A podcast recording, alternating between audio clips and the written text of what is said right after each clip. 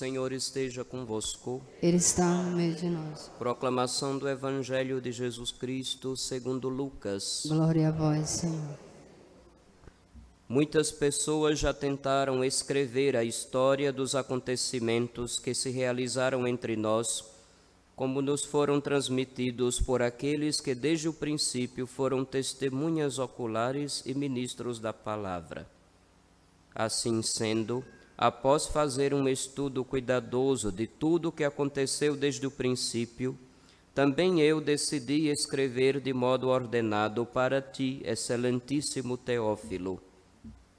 Deste modo poderás verificar a solidez dos ensinamentos que recebeste.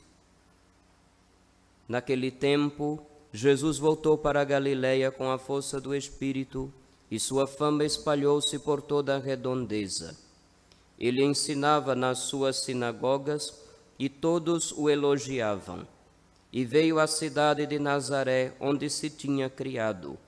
Conforme seu costume, entrou na sinagoga no sábado e levantou-se para fazer a leitura. Deram-lhe o livro do profeta Isaías.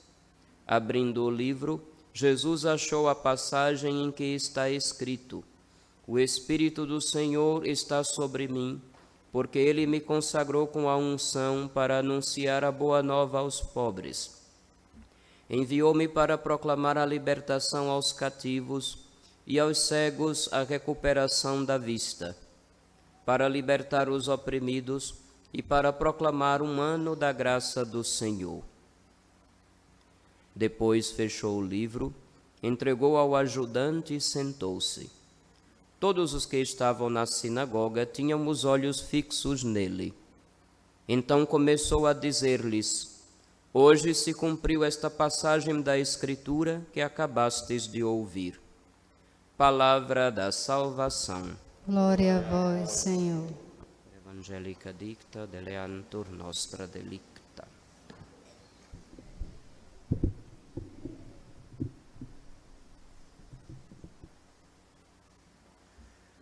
Filhos, em outras partes do mundo se celebra hoje o Domingo da Palavra de Deus. Aqui no Brasil, isso já é celebrado no último domingo do mês de setembro, conhecido aqui no nosso país como o mês da Bíblia.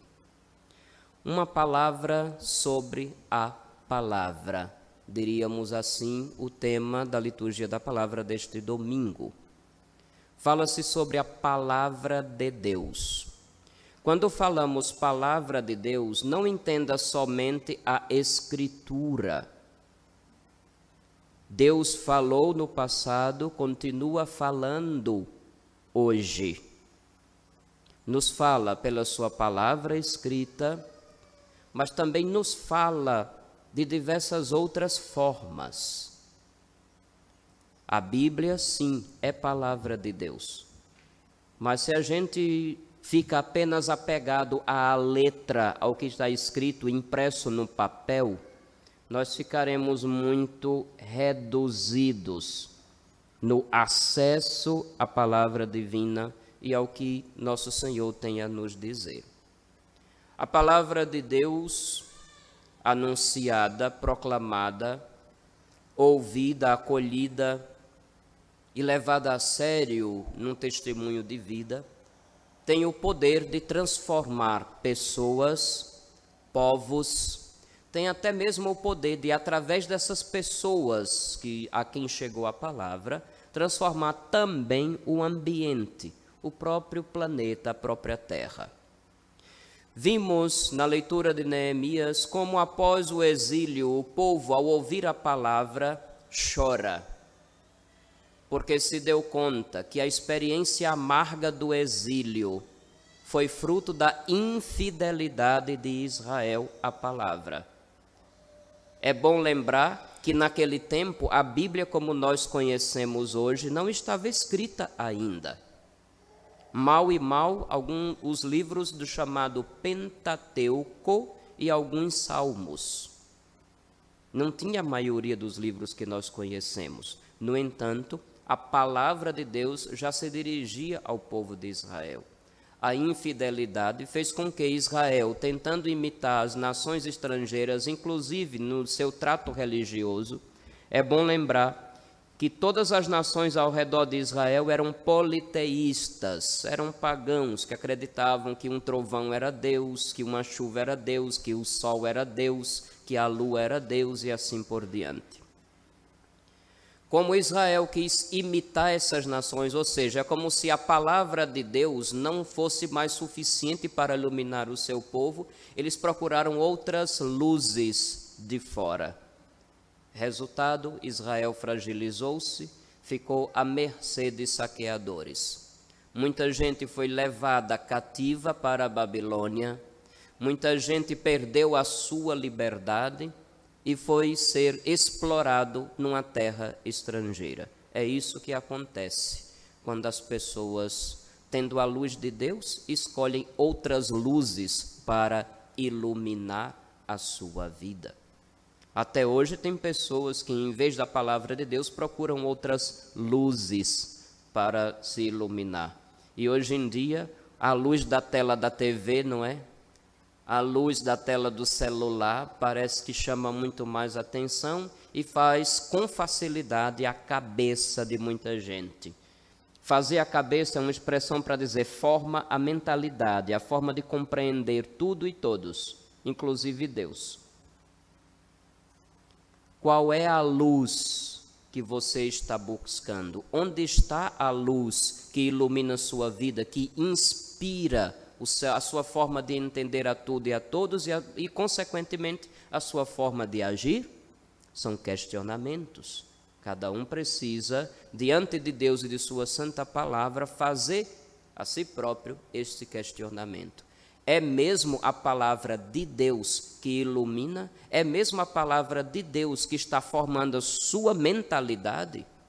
Faço esse questionamento porque diariamente eu me deparo com problemas. Quatro anos encarando problemas quase todo dia em Laranjeiras. E problemas que são fruto de uma mentalidade que não foi iluminada pela palavra de Deus. Mentalidade de rivalidade, de briga, de disputa para ver quem é mais ou quem é menos importante, quem faz melhor ou quem não faz melhor tal ou qual evento. Isso é mentalidade pagã. Não é iluminada pela palavra de Deus. Mentalidade que acha que qualquer problema que aconteceu é porque fizeram o trabalho, botaram um despacho, jogaram uma coisa, fizeram uma cumba, fizeram não sei o quê. É muito forte. E eu tenho que encarar isso todo dia aqui. Mentalidade de pessoas que não querem assumir as responsabilidades nas besteiras que fazem, diz, foi o demônio. Crie vergonha. Põe a mão na consciência assuma a sua responsabilidade. Deixe que a palavra de Deus tenha vez na sua vida, antes que seja tarde. quais são as luzes que iluminam e formam você para que você seja isto que você é agora. O que tem feito você ser quem é ou como é agora?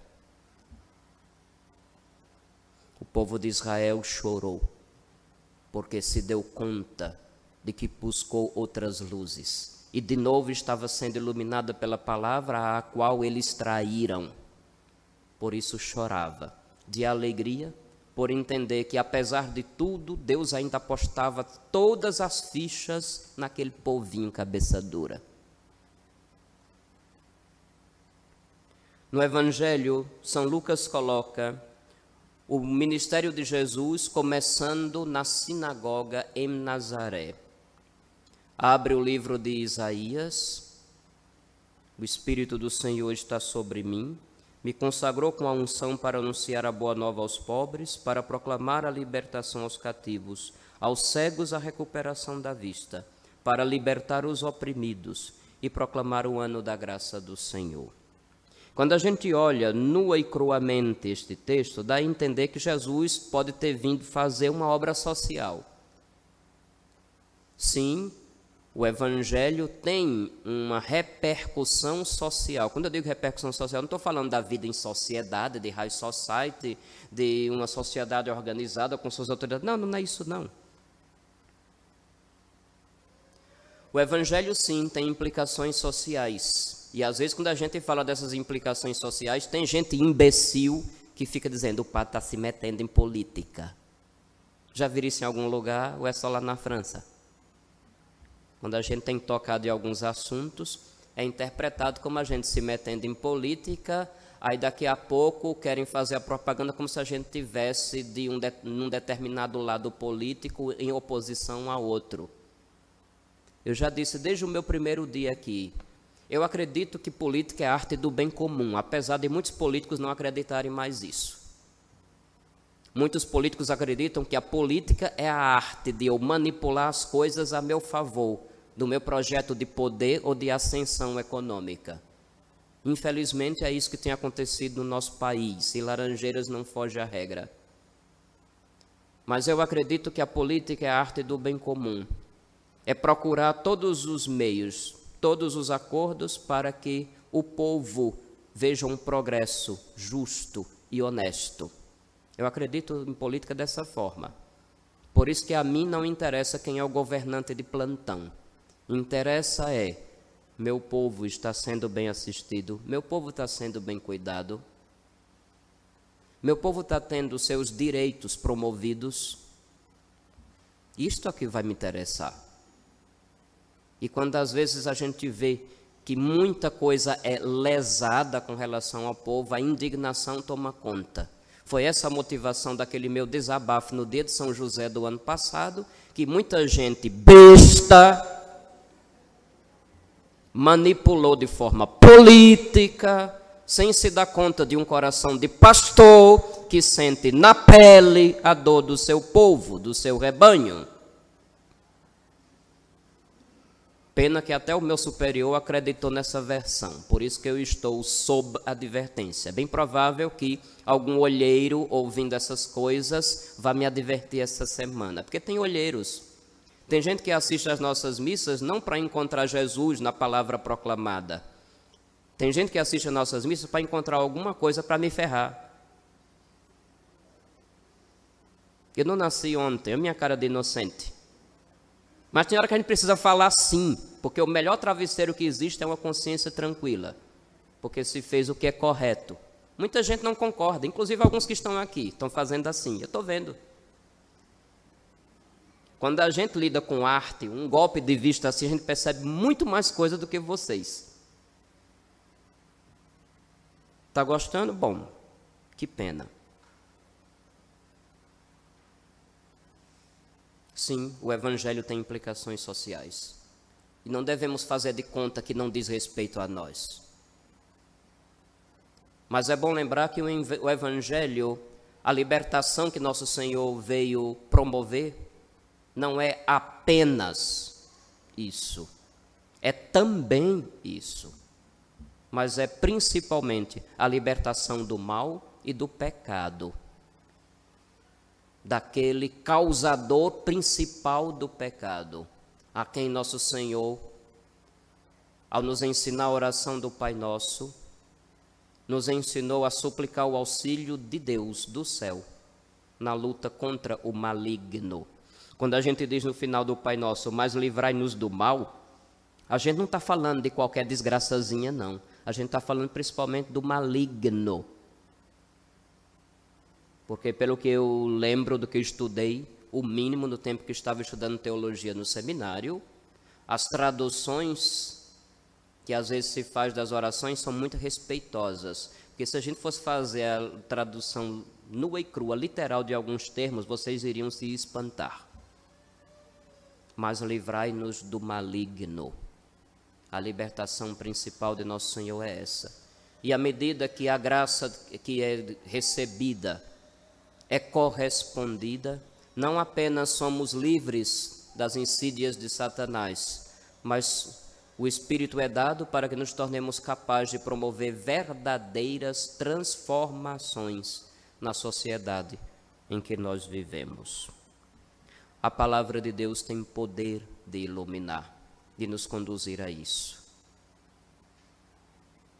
Nosso Senhor, naquela passagem, na passagem do Evangelho, senta-se e diz: Hoje se cumpriu esta passagem da Escritura que acabastes de ouvir. Às vezes, quando a gente lê a Sagrada Escritura, tem a impressão que se trata de uma história do passado que não nos diz respeito. Às vezes, até é interessante que a gente começa a leitura do Evangelho dizendo naquele tempo.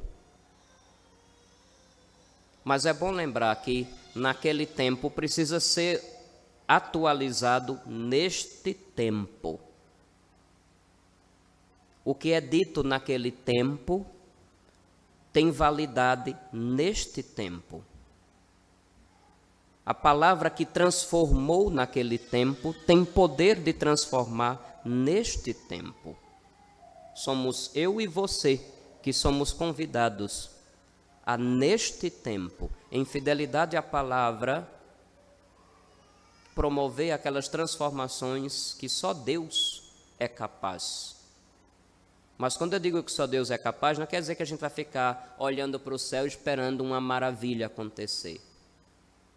Quando eu digo que só Deus é capaz, é porque quem ouve com abertura de coração a palavra de Deus, certamente já o está fazendo por influxo do Espírito Santo. Ninguém diz Jesus é Senhor a não ser no Espírito Santo.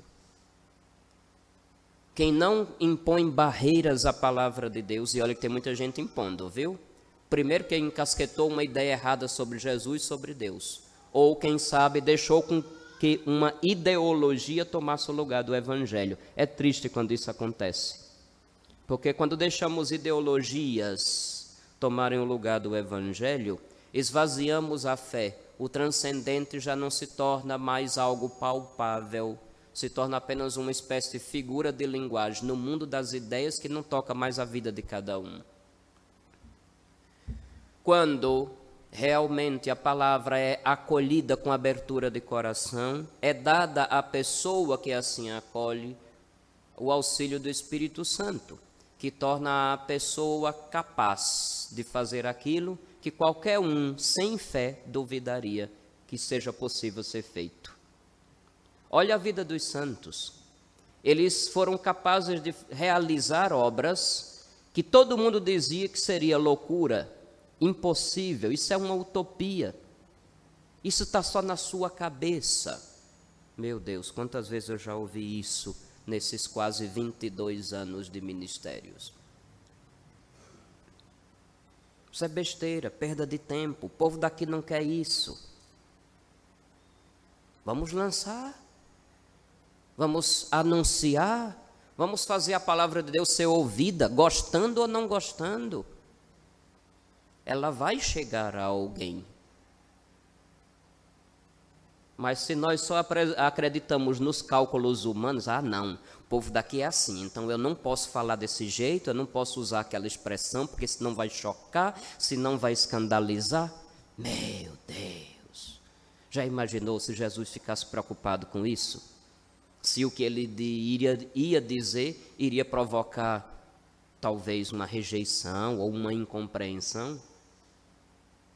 nós não teríamos o Evangelho como temos se pessoas com esse pensamento covarde tivessem sido os primeiros ouvintes de Jesus. A palavra tem o poder de iluminar, e mas só será transformado aquele ou aquela que, sem barreiras de mente ou de coração, a acolherem e com sinceridade, com empenho, sem preguiça e sem desculpas, vai procurar colocá-la em prática.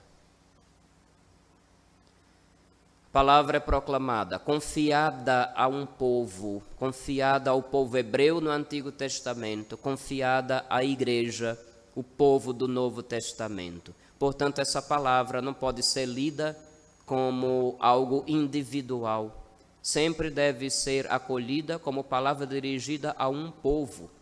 Às vezes eu vejo muita gente dizendo sobre Jesus, o meu pessoal Salvador. É verdade, ele salva cada pessoa. Mas esse processo de salvação de cada pessoa se dá à medida que cada pessoa se insere no povo que ele convocou, no povo que a palavra chamou. E este povo é a igreja. Não tem como a gente separar uma coisa da outra, não. Quem inventa de separar acaba fundando sua própria religião na garagem de sua casa. Quantas vezes eu já relembrei isso aqui? Jesus é o critério para a gente entender a palavra como um todo. Mas não qualquer Jesus, o Jesus de verdade, que reuniu a igreja e que pediu à igreja que o anunciasse, e que deu à igreja o Espírito Santo para que a igreja fosse capaz de fazer isso. Não percamos nunca esta certeza. E é verdade tamanha que é na igreja e através da igreja que nosso Senhor quer ser ouvido e quer ser encontrado, que a igreja, para a igreja, ele dando o seu espírito, dá com ele todos os dons para que a igreja seja testemunha e anunciadora dessa mesma palavra. A carta de São Paulo aos Coríntios, que ouvimos como nossa segunda leitura, frisa muito bem isso falando dos diversos dons e lembrando que, como num corpo cada membro tem uma função diferente, mas junto forma um só corpo com os outros membros, assim também nós devemos viver e agir. Não podemos ter uma igreja com aquelas formas, né? Todo mundo entra numa forminha, aperta e sai todo mundo igualzinho. Não. A igreja é uma sociedade perfeita, formada por dons e funções diferentes, mas que estão a serviço uns dos outros. Não se excluem.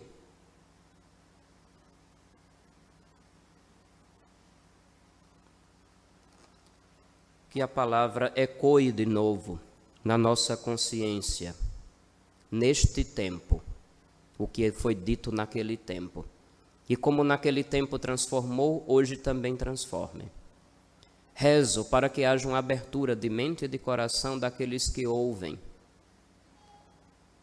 para que aqueles dons que Deus dá aos que são humildes, aos que sabem que precisam dele, possam se tornar uma realidade.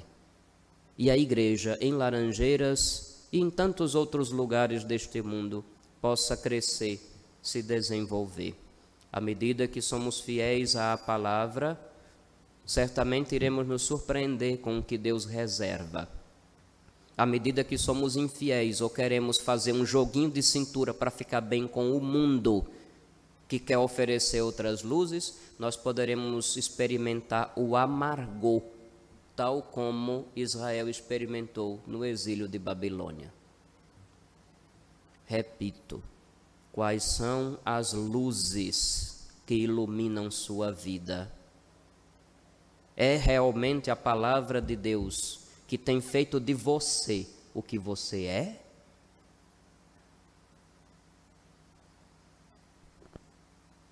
É a palavra de Deus que tem lhe formado? O jeito como você entende Deus, as pessoas, você mesmo e o mundo você aprendeu com a palavra de Deus? Reflita. Reflita. Porque a maioria absoluta dos problemas acontecem porque temos buscado as luzes erradas que têm estragado a humanidade. A palavra de Deus seja luz no nosso caminho, de verdade. Esta é a prece a Deus do profundo do coração de um pastor que não quer ver o seu rebanho se perder. Louvado seja nosso Senhor Jesus Cristo. Para sempre seja louvado.